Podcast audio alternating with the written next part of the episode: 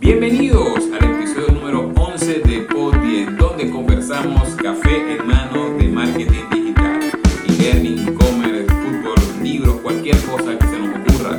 Mi nombre es José Miguel Briceño Escobar y me encanta compartir con ustedes estos momentos. Gracias por sus comentarios sobre este podcast, que saben que pueden escuchar por la página web 1034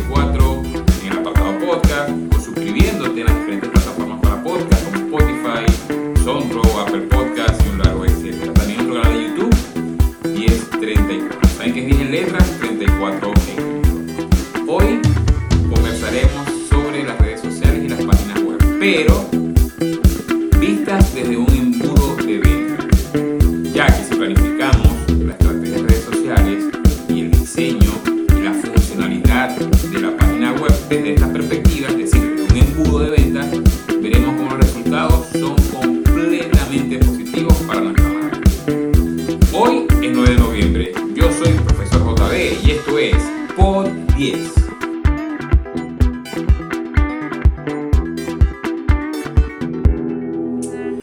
¿Cuántas veces hemos escuchado lo siguiente? Es que nos subimos los seguidores, quiero más likes en mis publicaciones, más me gusta, pensando que esas son medidas de éxito a nuestra cuenta. Si el éxito la medimos de este modo, no estamos entendiendo la dinámica de las redes sociales. Ciertamente el trabajo correctamente realizado llevará la cuenta a un crecimiento, a subir más el engagement y por ende a la cantidad de me gusta o la cantidad de likes. Pero aún así, si queremos medir el éxito por estas métricas de nuestras redes sociales, prefiero, debería ser con el engagement, es decir, cantidad de interacción versus la cantidad de seguidores. Medirlo por la cantidad de comentarios, por ejemplo, o medir la cantidad de veces que se comparte o la cantidad de veces que fue guardado el post. Ahora bien, si la cuenta representa a un negocio, a una marca, a un emprendimiento, lo que, lo que queremos con la herramienta quizás no es la exposición, sino vender nuestros productos y servicios. Puede ser. Si es así, debemos convertir los seguidores en potenciales clientes, es decir, hacer conversiones. Y ahí está la clave. Es por ello que la estrategia de publicación en redes sociales debería responder a una estrategia mayor.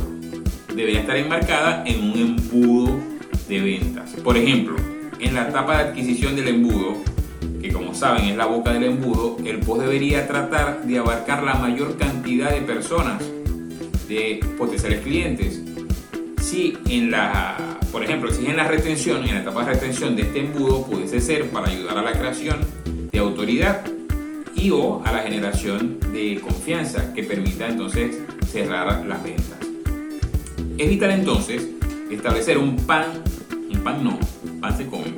Es entonces establecer un plan de la marca y en base a este plan diseñar las pautas para las redes sociales. En cuanto a las páginas web, no es cualquier cosa. Tener una página web por tener una página web es como no tener una página web. ¿Cuál es el objetivo de nuestra página? Es una pregunta sencilla que debería tener una respuesta sencilla. Y bajo esta respuesta entonces debemos planificar el diseño de la página. Por ejemplo, es nuestra página persuasiva. Es decir, dirige a los visitantes donde los queremos para que haga la acción de, compra, la acción de conversión. Lo está haciendo la página. El mismo diseño de la página debería tener una estructura pensada en el embudo para que el visitante se sienta acompañado en los pasos que debería dar para satisfacer la necesidad. Y va más allá. Contamos con las distintas páginas necesarias para las conversiones efectivas, es decir, las landing page, páginas de venta, páginas de contacto, páginas de gracias. Todas deben responder a un embudo. Esto es indispensable.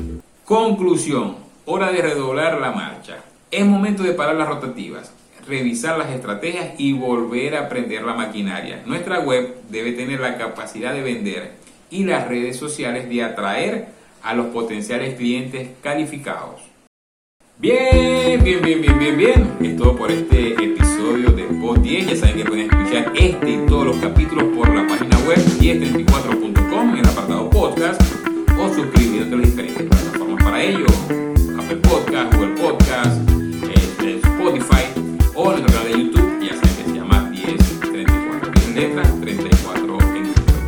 Pod 10 se emite desde La Forja, el laboratorio de 1034. 1034, donde ponemos en marcha tus ideas. Mi nombre es José Miguel Briceño Escobar, arroba profesor JB en las redes sociales y les